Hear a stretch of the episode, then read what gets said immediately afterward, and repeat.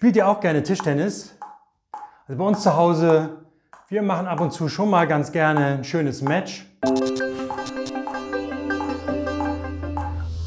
Und wenn es dann hoch hergeht, dann wird auch schon mal ordentlich geschmettert und plötzlich, zack, ist der Ball weg. Und dann gibt es so Momente, wo man sich richtig ärgert, weil man ihn einfach nicht wiederfindet. Es kann nicht sein, wo ist er? Dann ist er unter irgendeinem Regal oder unter irgendeinem Schrank und das ist total nervig. Manchmal, da fühle ich mich in meinem Leben auch so wie so ein Ball. Hin und her geschossen, hin und her geworfen, zum Beispiel zwischen verschiedenen Ereignissen. Ereignisse, auf die ich manchmal gar keinen Einfluss habe. Ne, zum Beispiel jetzt Corona.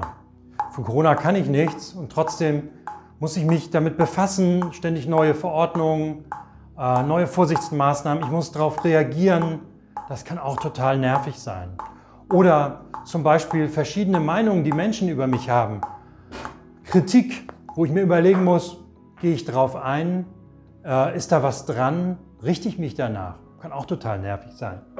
Oder hin und her geworfen und hin und her geschossen zwischen meinen Gefühlen, die ich habe oder auch meinen Ängsten. Auch das kann total nervig sein. Denn wenn ich mich darauf total fokussiere und dem immer nachgehe und mich darauf womöglich ausrichte, dann raubt das meine Energie irgendwann und bietet mir wenig Halt. Anders ist es, wenn ich mich nach Gottes Geist richte und von ihm leiten und führen lasse, dann sieht das ungefähr so aus. Der Geist Gottes, der führt mich ganz sanft.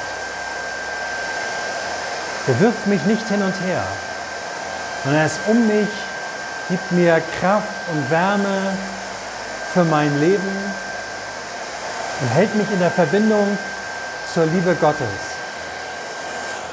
Und das ist Total genial. Jesus sagt im Johannesevangelium im 14. Kapitel, ich werde den Vater bitten, dass er euch an meiner Stelle einen anderen Helfer gibt, der für immer bei euch bleibt. Dies ist der Geist der Wahrheit. Die Welt kann ihn nicht aufnehmen, denn sie ist blind für ihn und erkennt ihn nicht. Aber ihr kennt ihn, denn er bleibt bei euch und wird in euch leben.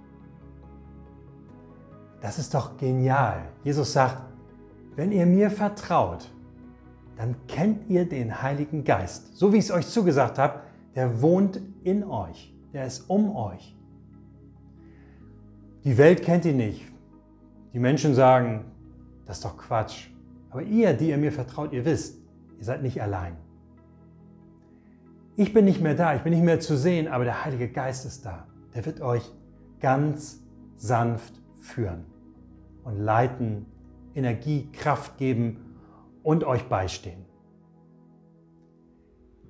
Er wirft uns nicht hin und her. Er schießt uns nicht in irgendeine Ecke oder raubt uns ganz nervig Energie, sondern er ist ganz sanft und liebevoll mit uns, weil er eben die Verbindung zur Liebe Gottes ist. Er ist Gott selber. Ich finde total gut, was Tina Wilms über den Heiligen Geist schreibt. Sie schreibt, der Heilige Geist ist ein unermüdlicher, sanfter Arbeiter, der sich vor allem damit beschäftigt, Menschenherzen zu wenden. Er belebt sie, wenn sie erstarrt sind. Erschöpfte Herzen lässt er Feuer fangen. Harte Herzen bewegt er zur Einfühlsamkeit. Schwere beflügelt er mit frischer Kraft. Oft geschieht das nicht plötzlich, sondern braucht Zeit. Manchmal spürst du, etwas ist anders als vorher und es ist gut. Gottes Geist ist so anders als alles, was manchmal so um uns herum schwirrt und uns beeinflussen will. Es ist sanft und das ist gut so.